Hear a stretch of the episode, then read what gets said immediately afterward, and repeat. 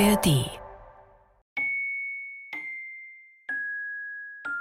Der gemeine Lumpfisch von Ned Bowman. Sci-Fi-Satire um miese Deals und tote Tiere. Gelesen von Stefan Kaminski. Ein Podcast von Bayern 2. Vor ein paar Jahren hatte Halliard an einem zweitägigen Trainingslehrgang zum Verhalten in feindlicher Umgebung in einem Hotel in Wien teilgenommen. Die baltischen Staaten waren nicht gerade das, was man eine feindliche Umgebung nannte, aber es war zumindest denkbar, dass er zu einem der heikleren Brahma-Samudram-Standorte in der Ostukraine oder im Südkaukasus abkommandiert wurde, falls kein anderer Umweltverträglichkeitskoordinator verfügbar war. Abgesehen davon hatte er noch nie einen Auswärtstermin abgelehnt. Am Vorabend hatte eine Kneipentour durch die Rheindorfgasse dazu geführt, dass er am ersten Vormittag des Kurses mehr oder weniger vor sich hindüste. Das Einzige, was seine Aufmerksamkeit weckte, waren die Erläuterungen des Kursleiters, wie man im Fall einer Entführung eine Beziehung zu seinem Entführer aufbaut. Sie wollen, dass die sie als Mensch wahrnehmen, nicht als Sack Kartoffeln, sagte der Kursleiter. Versuchen Sie also mit ihnen zu reden. Finden Sie etwas Einfaches, das Sie gemeinsam haben. Familie zum Beispiel, Sport, Hobbys. Das erinnerte Halliard an ein Gespräch mit seiner Mutter während der Semesterferien, nicht lange nach dem Tod seiner Schwester Frances, als er als Freiwilliger bei den Aufräumarbeiten nach den Überschwemmungen des Hawkesbury River mitgeholfen hatte. Er hatte bei ihr geklagt, dass er die anderen Freiwilligen alle nicht leiden konnte und sie hatte geantwortet, dass man sich mit jedem anfreunden könne, wenn man sich nur etwas einfallen ließ, worüber man reden konnte. Es ist eine Sache, wenn einem die liebende Mutter einen dämlichen, realitätsfernen Ratschlag gibt, aber man rechnet ja nicht damit, dass man dafür bis nach Wien fahren und 800 Euro pro Tag bezahlen muss. Okay, das hat Brahma Samudram bezahlt, aber trotzdem. Aus einem Impuls heraus, und vielleicht um seine augenfällige Unaufmerksamkeit mit einer Frage zu kaschieren, hob Halliard die Hand. Und was, wenn man wirklich überhaupt nichts mit dem Typen gemeinsam hat? Sie werden schon etwas finden. Aber was, wenn er ein Arschloch ist? Oder einfach nur langweilig? Alle lachten, als ob Halliard einen Scherz gemacht hätte, und der Kursleiter machte einfach weiter. Aber er hatte es ernst gemeint. Und hinterher war es ihm peinlich. Am nächsten Tag erschien er gar nicht erst zum Lehrgang, was zur Folge hatte, dass er auf das, was auf dem Rückweg in Sanctuary North passierte, überhaupt nicht vorbereitet war. Und zwar nicht nur, weil er ein paar Stunden feindliche Umgebungtraining gut hätte gebrauchen können, um sich ein Taxi mit der übel gelaunten Ressin zu teilen. Sie saßen beide vorne, aber keiner von ihnen sprach ein Wort, während das Taxi sie zurück nach Tartu brachte.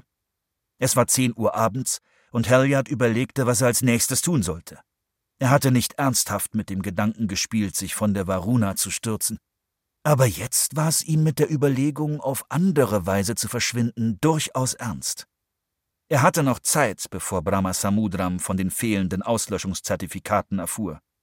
Aber wie sollte er das anstellen? Einfach so zu verschwinden.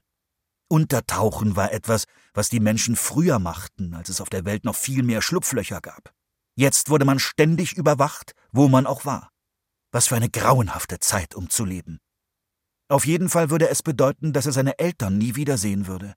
Oder den alten arthritischen Hund seiner Familie. Und dann, plötzlich, Dunkelheit.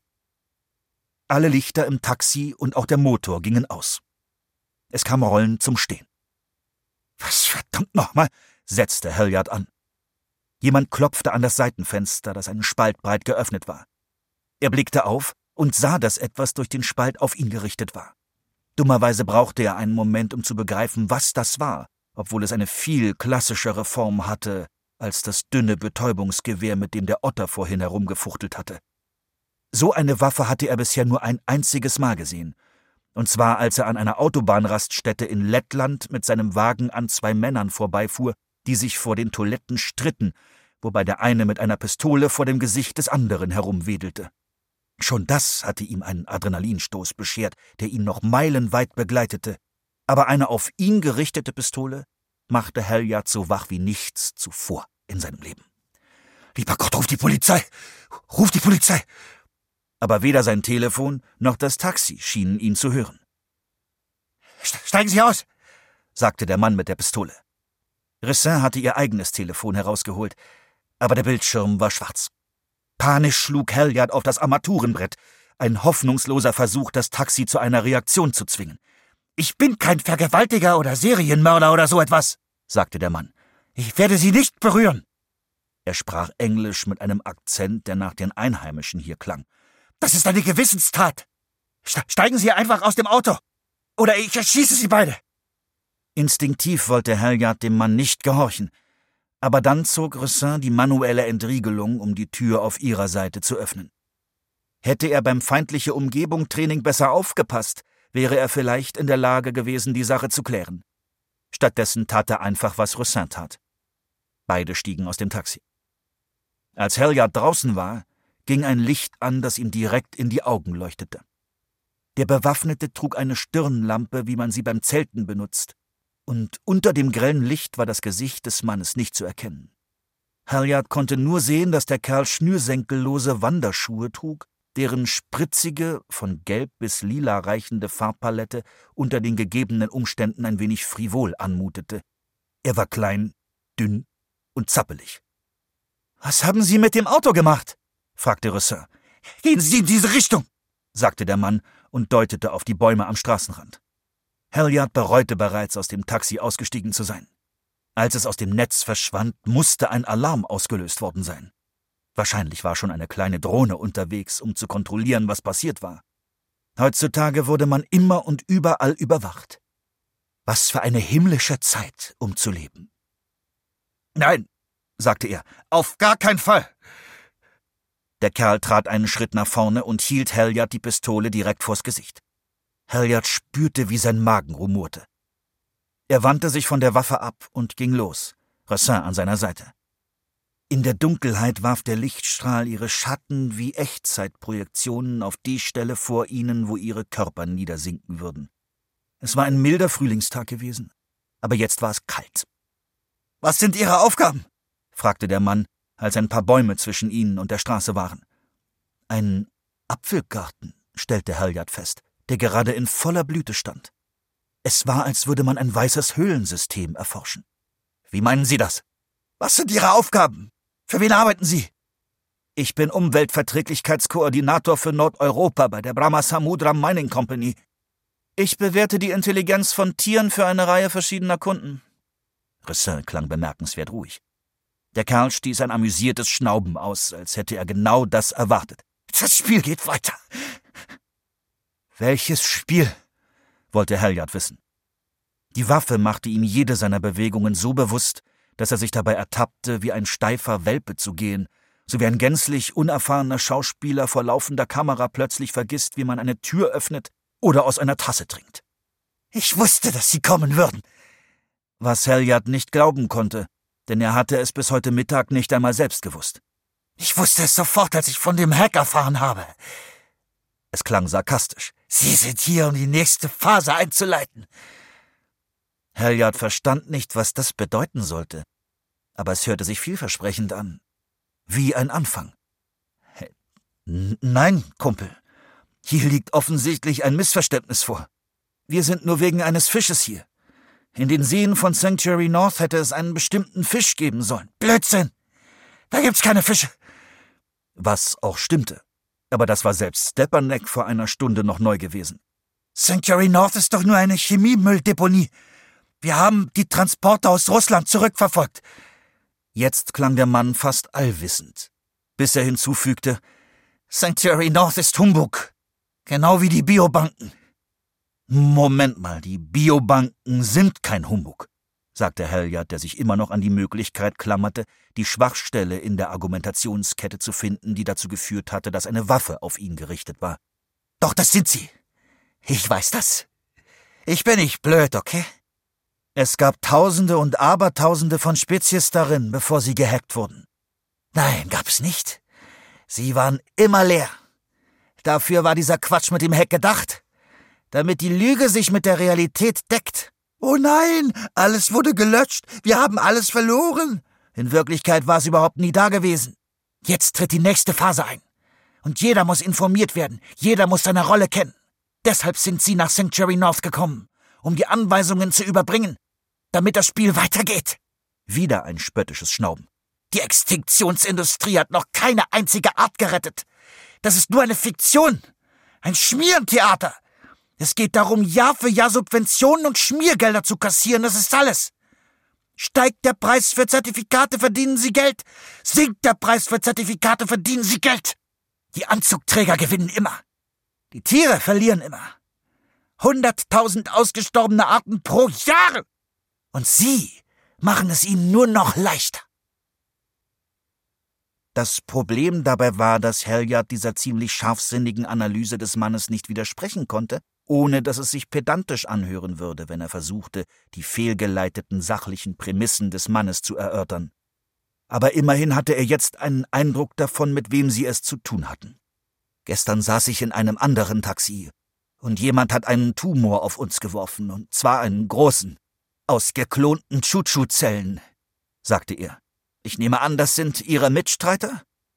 Ich bin mit jedem solidarisch, der irgendwo auf der Welt gegen Ihre Branche vorgeht. Wir hatten selbst eine Aktion geplant. Eine große Aktion. Aber als Rasmus dann gestern Abend die Nachrichten über die Hex gesehen hat, wollte er sofort mit uns anderen reden. Vielleicht war er zu müde oder zu aufgeregt. Er hat vergessen, das Sicherheitsprotokoll einzuhalten. Die Capo sucht nach uns, seit wir das Manifest veröffentlicht haben. Sobald Rasmus dann anfing, Nachrichten über einen unverschlüsselten Kanal zu senden, Capo war das Organ der estnischen inneren Sicherheit. Sie sind auf der Flucht? Fragte Halliard mit dem Hintergedanken, dass ihr gemeinsames Interesse, sich der Justiz zu entziehen, ein Thema sein könnte, über das sie eine Beziehung aufbauen könnten. Rasmus haben sie schon geschnappt. Aber Martin sollte mich hier treffen. Ich habe zu ihm gesagt, die Aktion kann jetzt nicht stattfinden, dafür ist keine Zeit. Aber wir können immer noch etwas tun, bevor sie uns finden. Wir können uns immer noch Gehör verschaffen. Wir können uns für die Tiere einsetzen. Bitte weitergehen, fügte er hinzu, weil Halliard stehen geblieben war. Halliard war stehen geblieben, weil er jetzt mit Sicherheit sagen konnte, wohin das alles führen würde, und er das Ganze nicht länger mit ansehen konnte. Er drehte sich um und blickte dem Kerl direkt in die Augen. Sie haben völlig recht, okay? Die Extinktionsindustrie dient nicht immer dem Wohl der Tiere. Und ja, ich bin nur ein weiteres Arschloch aus der Extinktionsindustrie. Aber wie gesagt, wir sind hier, um diesen Fisch zu finden, den gemeinen Lumpfisch. Und sie, er deutete auf Rissin, gehört nicht zu den Arschlöchern aus der Extinktionsindustrie.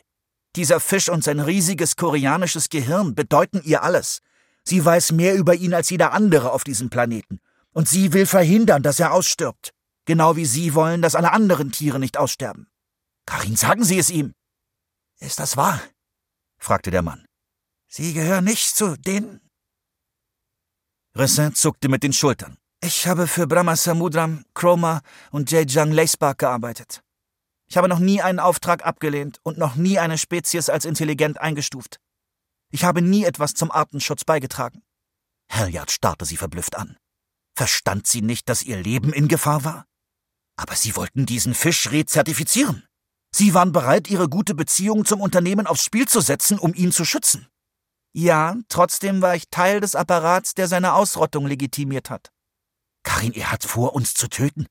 Das meinen solche Leute, wenn sie davon reden, sich Gehör zu verschaffen. Natürlich hörte der Kerl das alles, aber Halliard wusste nicht, was er sonst tun sollte. Wir müssen ihm klar machen, dass wir nicht die sind, für die er uns hält.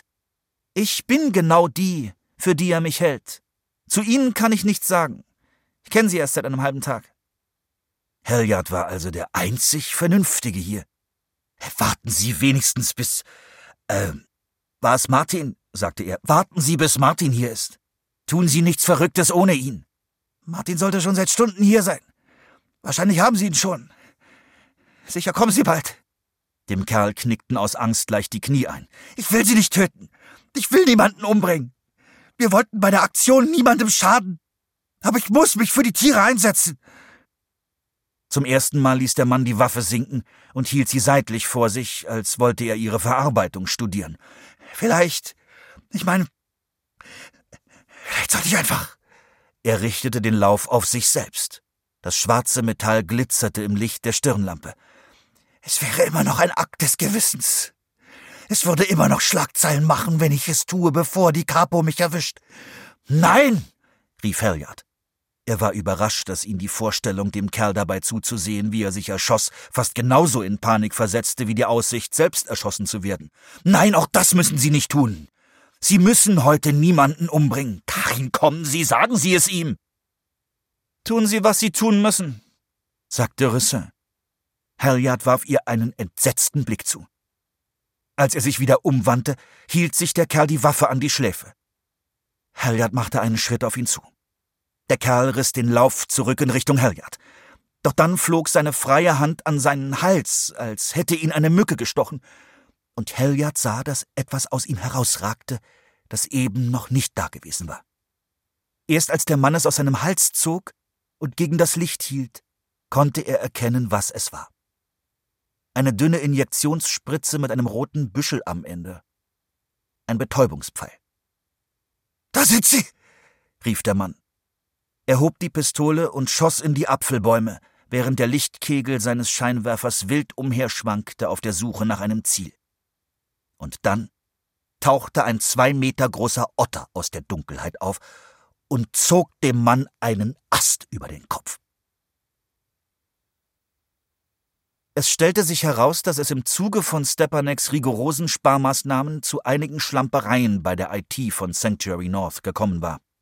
Und aus Gründen, die noch niemand entschlüsseln konnte, hatten diese Schlampereien die Installation bestimmter Software-Updates beeinträchtigt. Erst nachdem Halliard und Ressin gegangen waren, wies jemand Stepanek darauf hin, dass die Vertraulichkeitserklärungen, die die beiden bereitwillig heruntergeladen hatten, vor mehreren Monaten abgelaufen waren. Was bedeutete, dass sie möglicherweise weder technisch noch rechtlich wasserdicht waren. Nicht, dass Stepanek Halliard nicht vertraute, und nicht, dass seine Vorgesetzten ihm hier unten überhaupt keinen Spielraum ließen. Aber zwei Außenstehende einzuladen, ihnen das Reservat quasi im Negligé zu zeigen und sie dann wieder ohne die geringsten Sicherheitsvorkehrungen gehen zu lassen, das war nicht zu verantworten. Also rief Stepanik Halliard an, und als Halliards Gehilfe antwortete, sein Telefon sei ausgeschaltet, sprang Stepanik in den Jeep, in der Hoffnung, sie einzuholen und die Sache direkt zu klären. Auf dem Weg nach Tartu stieß er auf das leere Taxi. Er ahnte sofort, dass etwas nicht stimmte. Das Reservat wurde regelmäßig von Aktivisten bedroht, schnallte sich seine Datenbrille um und spürte die beiden im Obstgarten auf wie ein paar bayerische Kurzohrmäuse. Das war ein verdammt guter Schuss, Pavel, sagte Halliard, erstaunt über Stepaneks Fähigkeiten. Seine Ohren klingelten noch von den Schüssen. Eigentlich hat sie hier das Zielen für mich übernommen, sagte Stepanek und tippte auf die Brille um seinen Hals. Sehr coole Technik. Aber ich verstehe trotzdem nicht, warum der Pfeil nicht funktioniert hat. Ich dachte, er würde einfach umfallen. Ketamin braucht im Blutkreislauf einige Minuten, um ins Gehirn zu gelangen, sagte Roussin. Oh. Auf jeden Fall habe eine Dosis, die für ein kleines Säugetier bestimmt ist, bei einem Menschen höchstens Erholungseffekt, fügte Roussin hinzu. Das Wichtigste ist, sagte Halliard, dessen Bewunderung nur leicht nachließ, dass der Ast, mit dem du ihn getroffen hast, nicht erst nach mehreren Minuten das Gehirn erreicht hat. Gemeinsam trugen sie den bewusstlosen Terroristen zum Jeep, damit Stepanek ihn darin einschließen konnte. Sie fanden eine zweite Waffe, die um seine Hüfte geschnallt war und ein bisschen so aussah wie ein Föhn, mit auffälligem Mund und unhandlichem Akkusatz. Die tschechische Strahlenwaffe, mit der er alle Schaltkreise im Taxi zur Strecke gebracht hatte. Außerdem waren Halliards und Ressins Telefone sowie eine Smartwatch lahmgelegt, was bedeutete, dass Stepanek nicht viel ausrichten konnte wegen der Vertraulichkeitserklärungen. Eigentlich sollten sie in der Obstplantage auf die Polizei warten. Aber Stepanek meinte, sie sollten sich nach allem, was sie durchgemacht hatten, ausruhen. Er würde sich heute Abend darum kümmern, und sie könnten morgen ihre Aussagen machen. Halliard umarmte ihn und versprach, dass er ihn eines Tages nach Tokio zum Abendessen in Sushi Ashina einfliegen lassen würde. Er meinte es aufrichtig und verdrängte die Tatsache, dass er wahrscheinlich nie wieder Chutoro essen würde. Zurück in Tartu checkten sie in einem Hotel in Flussnähe ein. Zunächst gab es einige Schwierigkeiten, weil ihre plattgemachten Telefone ihre Wax-Pässe nicht bereitstellen konnten so dass sie theoretisch keinen Fuß in das Hotel setzen durften. Aber schließlich half ihnen ein Angestellter an der Rezeption, sich mit ihren Gehilfen zu verbinden, damit sie die Angelegenheit regeln und neue Telefone bestellen konnten.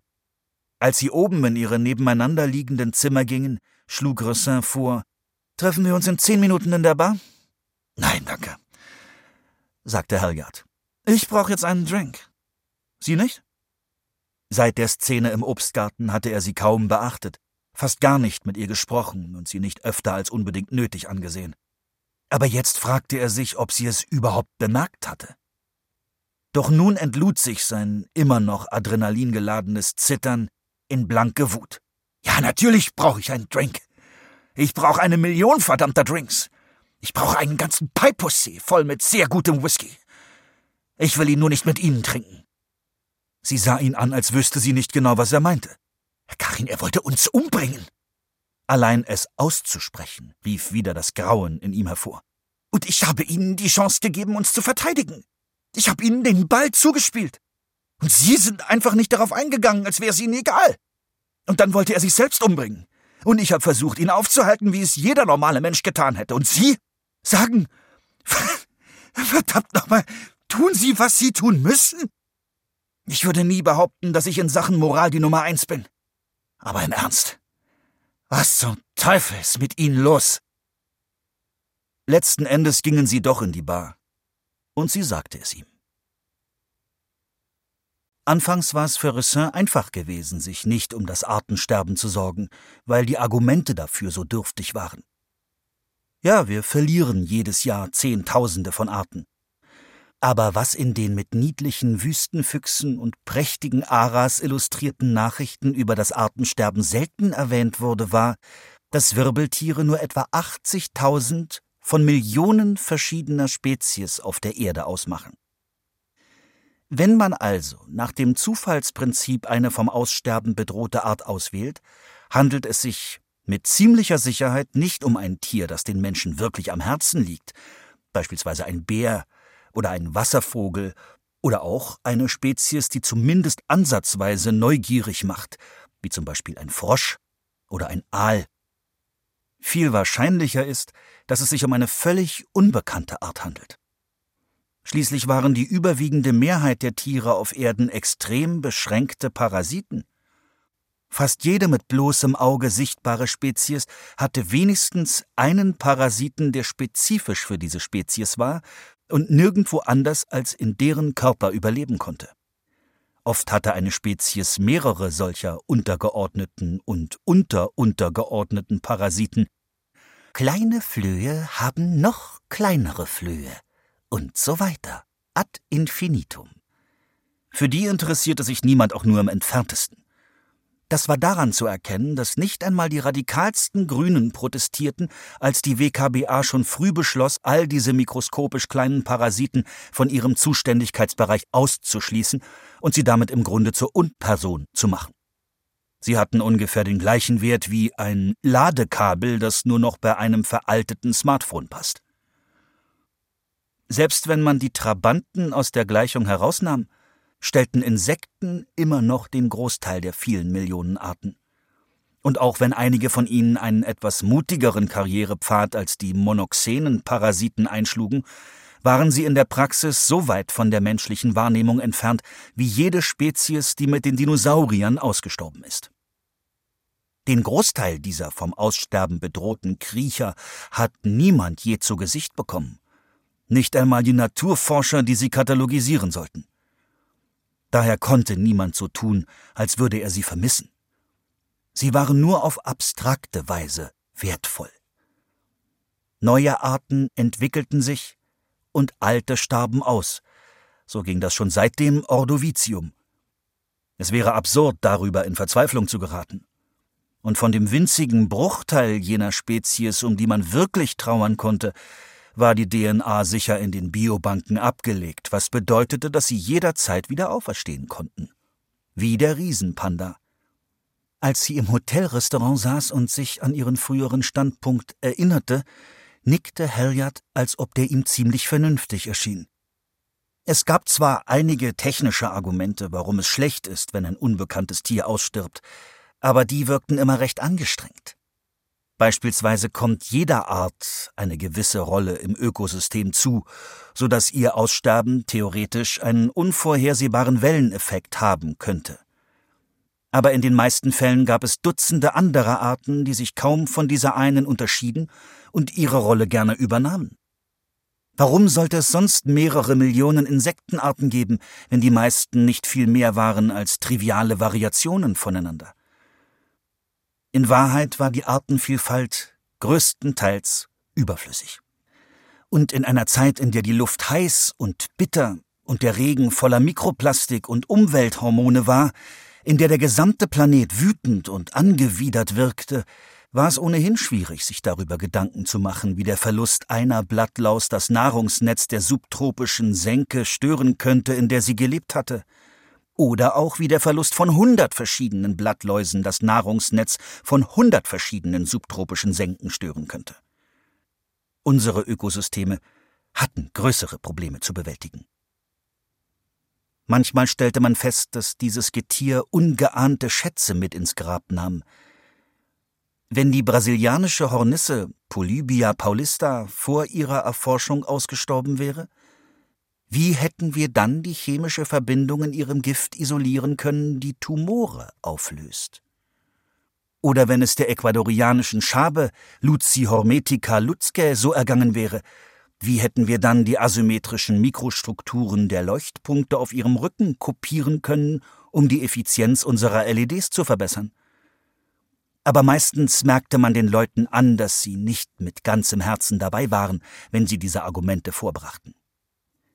Die Biodiversitätsenthusiasten versuchten mit den Kapitalisten in der Sprache des Kapitalismus zu sprechen, aber sie wussten genauso gut wie die Kapitalisten, dass es kein besonders guter Pitch war. Nur eine winzige Minderheit von Arten hatte etwas Einzigartiges zu bieten, das man in einen Pitch packen konnte. Denn wenn der Regenwald wirklich die Hausapotheke der Natur wäre, voll mit neuen Penicillinstoffen und verbesserten Morphinen, hätten die großen Pharmakonzerne Brasilien längst für 1000 Euro pro Hektar aufgekauft. Aber bislang hatte sich nie jemand darum geschert. Also wollten sie entweder kein Geld verdienen, oder sie hatten verstanden, dass die Natur sich nicht rechnet. Die aufregendsten Entdeckungen wurden jetzt von Algorithmen gemacht, die millionenmal schneller arbeiten, als es die Evolution je vermochte. Wir haben es nicht mehr nötig, das geistige Eigentum von Mutter Erde anzutasten. Und Ressin ging es mit den Krebstieren, den Weichtieren und Amphibien genauso wie mit den Insekten. Auch mit den Eidechsen, den Fischen und sogar mit den meisten Vögeln. Wenn sie allen egal waren, als sie noch lebten, waren sie tot erst recht allen egal. Abgesehen davon gab es noch so viele davon, und die Evolution brachte ja immer wieder neue hervor.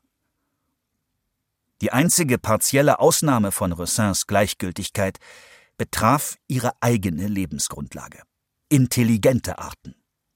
Zumindest konnte sie nachvollziehen, dass der Verlust einer solchen Spezies ein schrecklicher Verlust war. Jeder komplexe Verstand, der sich von unserem unterscheidet, wird das Universum auf andere Art und Weise analysieren, als wir es können. Wie Darwin einmal schrieb, jener, der den Pavian versteht, würde zur Metaphysik mehr beitragen als Locke. Als Primatenforscher begannen, Schimpansen die Zeichensprache beizubringen, schien dies der Kommunikation zwischen Menschen und Außerirdischen am nächsten zu kommen. Und doch musste Ressin feststellen, dass selbst nach jahrzehntelanger Forschungsarbeit über den Verstand von Affen, Krähen und Kraken kaum philosophische Erkenntnisse gewonnen worden waren. Ja, wir haben herausgefunden, dass viel mehr Tiere denken können, und über dieses Denken wissen wir jetzt deutlich mehr. Wie die Frau auf der Hochzeit versprochen hatte, fand Ressin die Wissenschaft spannend, was ein Glück war, denn sonst wäre ihr Job nur Schufterei gewesen. Aber die Hoffnung, dass wir von diesen kleinen Gehirnen irgendetwas lernen könnten, schien so fadenscheinig wie jede Wahrheit aus dem Mund eines Kindes. Eigentlich erinnert ein Gespräch mit einem Schimpansen eher an ein Gespräch mit einem Kind als mit einem Außerirdischen. Was bedeutet, es ist, als redete man mit einem sehr dummen Erwachsenen. Das war alles. So dachte sie jedenfalls während ihrer Ausbildung zur Intelligenzgutachterin und auch während ihrer ersten vier Berufsjahre. Doch dann stieß sie auf Adelognatus marginatum. Sie war in die Westukraine gereist, um einen vom Aussterben bedrohten Vogel, die ruthenische Rohrammer Emberiza campestris, zu untersuchen. Das Agrarunternehmen Kalinove Agroproduct, das mit 1,2 Millionen Hektar Sonnenblumenfeldern der größte derartige Betrieb des Landes war, wollte sein gesamtes Saatgut durch eine neue Sorte ersetzen, die gentechnisch verändert gegen Schädlinge resistent war.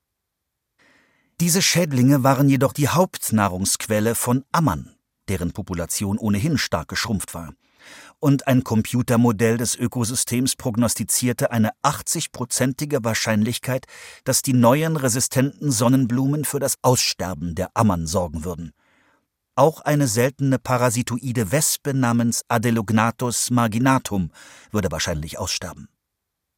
Die Ammern waren einigen hochintelligenten Sperlingsvögeln so ähnlich, dass ein Gutachten für notwendig erachtet wurde. Vielleicht benutzten sie heimlich Werkzeuge.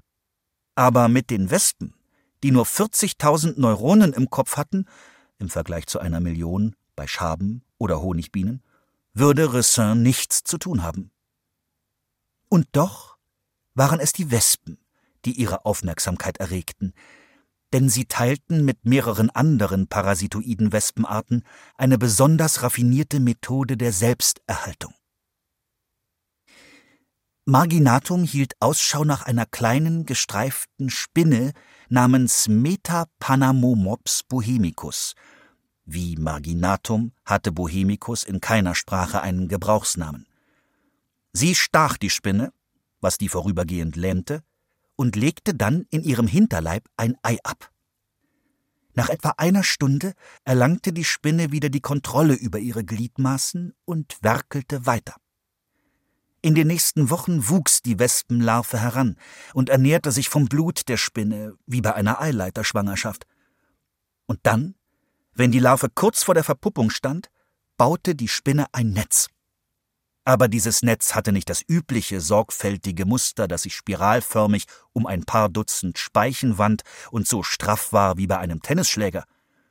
Stattdessen bestand es nur aus vier groben Strängen, einem zwischen den Sonnenblumenstängeln aufgehängten X mit zusätzlichen Fäden, die an den Schnittpunkten festgeklebt waren.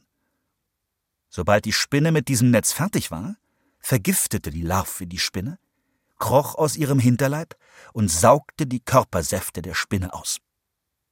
Dann wackelte sie zur Mitte des Netzes und baute den Kokon, in dem ihre Flügel wachsen sollten. Der Sinn des Ganzen war, der Wespenlarve eine Wiege zu schaffen, in der sie ihre Metamorphose vollenden konnte. Ein normales Spinnennetz ist stabil genug, um Fliegen zu fangen, aber gegen starke Winde, heftigen Regen oder marodierende Ameisen kommt es nicht an. Für die Larve ist es also nutzlos. Metapanamomops bohemicus konnte auch ein viel stabileres Netz weben, wenn sie nämlich einen bequemen Platz brauchte, um ihr Exoskelett abzulegen. Der Trick der Larve bestand also darin, Ektysteroidhormone in den Blutkreislauf der Spinne abzugeben und ihr so vorzugaukeln, sie stehe kurz vor der Häutung damit sie ein Netz für die Bedürfnisse der Larve herstellte. Als wäre dies nicht schon Demütigung genug, wandte Maginatum auch noch einen weiteren Trick an, einen Trick, der erst wenige Jahre zuvor erstmals wissenschaftlich dokumentiert worden war und der, soweit bekannt, unter parasitoiden Wespen einzigartig war. Wenn man beobachtete, wie die Larve sich aus dem Hinterleib der Spinne zog, stellte man fest, dass sie um die Hälfte ihres Körpers eine Art Geburtshülle trug. Auch diese hatte die Spinne versehentlich für sie bereitgestellt. Zu Beginn des gesamten Zyklus, wenn die Wespe ihr Ei in der Spinne ablegte, schrillten im Immunsystem der Spinne die Alarmglocken. Sie bildete eine Schicht weißer Blutkörperchen, ein sogenanntes Granulom, um den Eindringling herum einen Abszess, der ihn vom übrigen Innenleben der Spinne fernhalten sollte. Unter normalen Umständen endete dieser Prozess, sobald das Granulom eine brauchbare Stärke erreicht hatte, Aber auch hier setzte die Wespenlarve ein trügerisches Hormon frei, das die Immunreaktion der Spinne in die Irre leitete, so dass sie immer weitere Schichten auftrug. Später, wenn die Spinne tot war und die Larve mit dem Kokon begann, hielt sie sich an diesem Granulom fest, das perfekt an ihren Körper angepasst war, und benutzte es als Innenauskleidung, damit der Kokon schneller fertig wurde. Anders gesagt, Sie wandelte das, was eigentlich als Verteidigungsmaßnahme gegen sie gedacht war, in einen weiteren Vorteil um. Eines Abends sah sich Ressin ein Video an, in dem eine Adelognathus maginatum Larve mit dem Granulom um die Schultern aus einem Metapanamomops bohemicus Kadaver kletterte. Es war eines dieser Videos aus der wirbellosen Realität, das so falsch aussah, dass man das Gefühl hatte, das Material rückwärts oder auf dem Kopf stehend zu betrachten. Die Larve, die einen Ausweg sucht, aber erst in dem Moment herausspringt, als sie scheinbar erschlafft. Das Granulom, das gummiartig und weich wirkt, aber dennoch die Epidermis der Spinne durchdringt. Und man will es immer wieder abspielen, weil man den seltsamen Anblick nie ganz begreifen kann. Am nächsten Tag erwähnte sie das Video bei einem Call mit einer Populationsbiologin von Kalinove. Haben Sie es gesehen? Nein. Das sollten Sie aber. Das ist eine ziemlich interessante Spezies. Die Populationsbiologin zuckte leicht mit den Schultern. Wahrscheinlich sowieso bald ausgestorben. Und wandte sich einem anderen Thema zu. Wahrscheinlich sowieso bald ausgestorben. Ressin hatte bei ihrer Arbeit nie Trauer empfunden, aber diese Worte schmerzten. Wie wenn man sich an einem Blatt Papier schneidet und es nicht aufhört zu bluten. Die Beiläufigkeit der Biologin machte etwas deutlich. Der Fortpflanzungszyklus von Maginatum hatte sich über 90 Millionen Jahre lang etwa 100 Millionen Mal im Jahr abgespielt. Aber eines Tages, in nicht allzu weiter Ferne, würde es irgendwo auf einem Feld in der Westukraine eine letzte Vorstellung geben. Und dann war Schluss. Der Grund, warum es ihr so schwer fiel, das zu akzeptieren, lag jedoch nicht darin, wie unwahrscheinlich es war, dass all das nach Billiarden von Runden einfach im Nichts verlaufen könnte, sondern wie unwahrscheinlich es war, dass es überhaupt jemals entstanden war. Die Evolution war ein monströser Schöpfer, ein blindes, rücksichtsloses Ding, das sich in keine bestimmte Richtung bewegte. Und diese ganze Katastrophe wurde angeheizt von Unmengen vergossenem Blut und vergeudeter Mühe.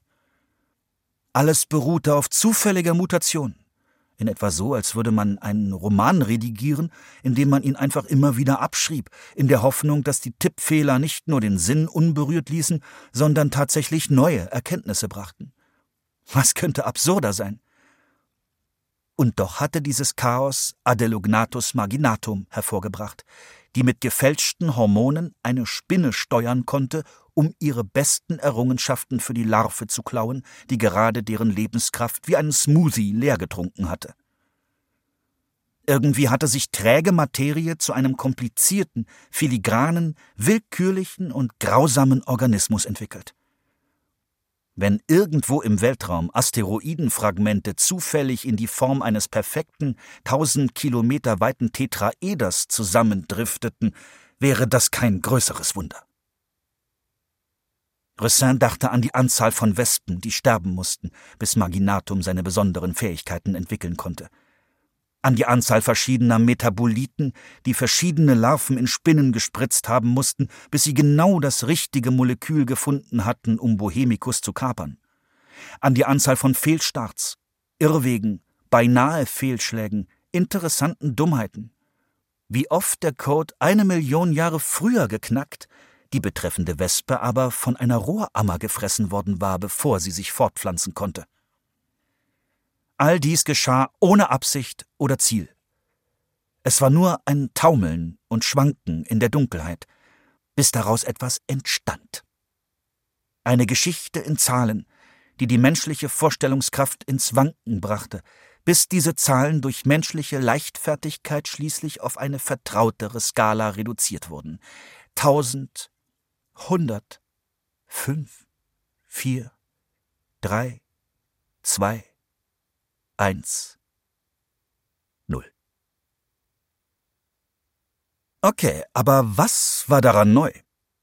Es war ja nicht das erste Mal, dass sie ein Video sah, in dem eine vom Aussterben bedrohte Spezies ein smartes Talent zur Schau stellte. Und auch die Prinzipien der Evolutionsbiologie waren keine Offenbarung. Warum?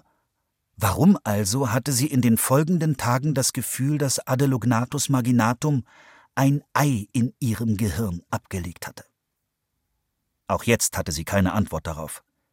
Ihre Kehrtwende geschah so abrupt wie unerwartet. Vielleicht war es nur eine Frage des Timings, und jede andere Spezies, die in diesem Moment vorbeigekommen wäre, hätte die gleiche Wirkung gehabt. Vielleicht lag es aber auch daran, dass Maginatum und ihre schwarze Kunst fast unbekannt waren, sogar für Maginatum selbst. Und das führte ihr die Dinge vor Augen. Von allen Überzeugungen, die für Rossins Epiphanie über Bord geworfen werden mussten, war die grundlegendste die, dass eine Tragödie nur dann eine war, wenn sie jemandem schadete. In anderen Worten, wenn sich etwas nicht auf die bewusste Erfahrungswelt eines Lebewesens auswirkte, menschlich oder nicht menschlich, real oder nur potenziell, dann handelte es sich nicht um eine moralische Angelegenheit. Wenn das stimmte, war das Aussterben der Adelognathus marginatum ein absolut bedeutungsloses Ereignis. Wie ist es denn so, als Goldkopf Langur durch den Wald zu schwingen, wie sieht seine einzigartige, unbeschreibliche Lebenserfahrung aus? Ist es tragbar, ihn auszulöschen? Solch sentimentale Fragen würden über Adelognatus marginatum und ihre 40.000 Neuronen nicht gestellt werden. Wie fühlt es sich an, eine parasitoide Wespenlarve zu sein, die Hormone in den Blutkreislauf ihres Wirts injiziert? Es war wie nichts. Marginatum glich im Grunde einem mechanischen Prozess, einem Virus oder einem Unkraut. Marginatum retten? Für wen? In wessen Interesse? Niemand interessierte sich für Marginatum. Sie war nicht von Belang.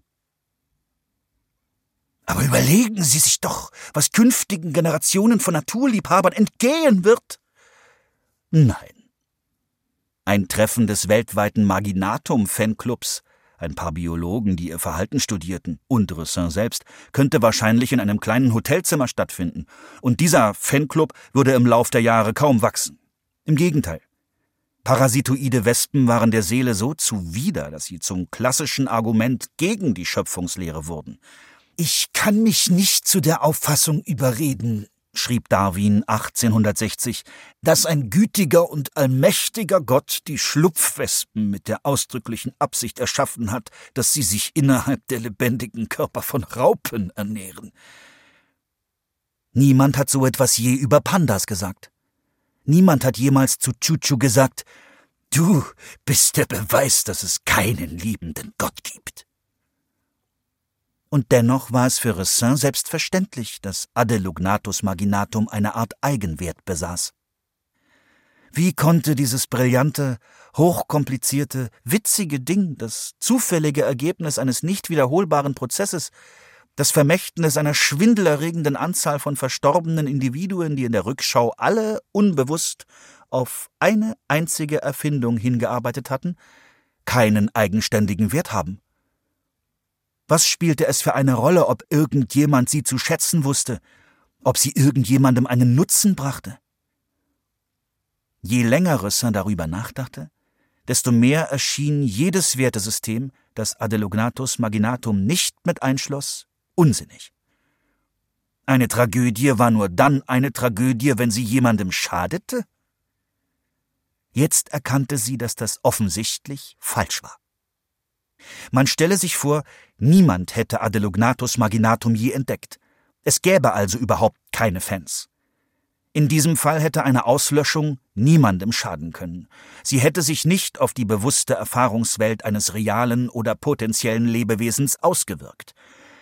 Dennoch wäre es ein schrecklicher Verlust für das Universum gewesen. Da in diesem Fall die schwächeren Argumente gegen die Auslöschung fehlten, wäre es nicht traurig, dieses niedliche kleine Lebewesen zu verlieren? Erkannte Ressin die Wahrheit, dieses viel schwerwiegenderen Arguments. Zu dieser Zeit spürte sie die ersten Anzeichen dessen, was sie später das schwarze Loch nannte. Der Name war schon in diesem frühen Stadium angemessen, denn so wie Astronomen ihre Entdeckungen oft nicht direkt machten, sondern schlussfolgern, dass ein Himmelskörper existieren muss, obwohl es noch kein ausreichend großes Teleskop gibt, um ihn tatsächlich zu beobachten, spürte Rissin, wenn es um ihr schwarzes Loch ging, ein Kribbeln, eine winzige Unregelmäßigkeit in den Zahlen, lange bevor sie in seine Dunkelheit blicken konnte. Bei vielen Menschen ist für die Kehrtwende von moralischer Abneigung zu moralischem Engagement eine aktive Erfahrung aus erster Hand erforderlich. Die Begegnung mit einem Überlebenden, der Besuch in einem Slum. Seltsam vielleicht, dass Ressin sich erst ein Video ansehen musste, in dem eine Wespe aus einer Spinnenhülle schlüpft, aber sie hatte noch nie zu den Menschen gehört, deren innigste Gefühle mit einfachen Mitteln hervorgerufen wurden. Die Statistiken über das Artensterben waren für sie nichts Neues, ebenso wenig wie die Wissenschaft über die Entstehung der Arten. Schließlich arbeitete sie in der Extinktionsindustrie. Zehntausend Arten pro Jahr. Das ist etwa das Hundertfache, was ohne menschliches Zutun zu erwarten wäre. Laut Schätzungen, die durch Multiplikation anderer Schätzungen zustande kamen, wie die Drake-Gleichung für die Anzahl anderer intelligenter Zivilisationen in der Milchstraße, handelte es sich eigentlich nur um ein Millefeuille von Unbekannten. Obwohl es jetzt, da Biologen die Wälder und Ozeane mit kleinen Drohnen scannen konnten, immer mehr Grund zu der Annahme gab, dass die Wahrheit irgendwo in diesem Bereich liegen könnte. Die Zahl, die der Mann mit der Pistole ihr später nannte, hunderttausend Fälle von Artensterben im Jahr, lag am oberen Ende dessen, was man für plausibel hielt. Die Statistiken waren nichts Neues für sie, aber ihre Wucht war es. Der Wandel davon, dass sie sich überhaupt nicht darum kümmerte, zu der Tatsache, dass sie sich mehr als alles andere darum kümmerte, war wie eine Umkehrung der Verhältnisse. Zehntausend Marginati, wahrscheinlich sowieso bald ausgestorben.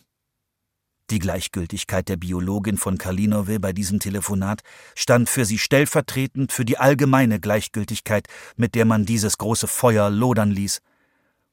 Ja, sie stand im Zentrum einer riesigen, ausgeklügelten Bürokratie, die theoretisch das Artensterben verhindern sollte, aber wie absichtlich nutzlos diese Bürokratie war, unterstrich nur Ressins Punkt. Was sie in diesem Moment packte, war nicht Trauer oder Wut, sondern Verwunderung und Ungläubigkeit. Das Aussterben einer einzigen Art war eine unsägliche Tragödie. Und jedes Jahr gab es tausende Fälle, und niemand unternahm etwas dagegen, sie selbst eingeschlossen. Diese drei Dinge konnten nicht gleichzeitig wahr sein. Genauso wenig wie A ist gleich B und B ist gleich C und A ungleich C gleichzeitig wahr sein können. Das ergab keinen logischen Sinn. Das schwarze Loch tat sich vor ihr auf. Aber wie ein Astronom anfangs seinen eigenen Zahlen nicht traut, hatte sie immer wieder das Gefühl, dass es sich um einen Fehler handeln musste. Sie sah sich Videos von einigen der bemerkenswertesten Arten an, die in letzter Zeit verschwunden waren. Der Weihnachtsfregattvogel, der andere Vögel so lange belästigte, bis diese vor lauter Überdruss kotzten und dann ihr Erbrochenes fraß. Die Austernmuschel, die ihre Schale zuklappte, um einen Fisch darin zu fangen, und dann Larven freisetzte, die sich mit kleinen Haken an den gefangenen Fisch hefteten. Der japanische Schopfibis, der eine Art Teer aus seiner Kehle absonderte und sein Gesicht wie mit Lidschatten damit betupfte, um eine Partnerin anzulocken.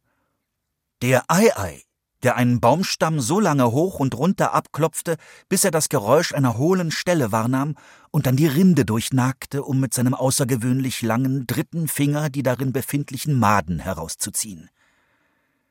Bei all diesen Tieren, wie auch bei Maginatum, empfand Ressin Ehrfurcht davor, wie die Evolution sich nicht nur zu dieser seltsamen, problembehafteten, grenzwertigen Lebensweise durchgerungen hatte, so viele Möglichkeiten und du wählst diese eine?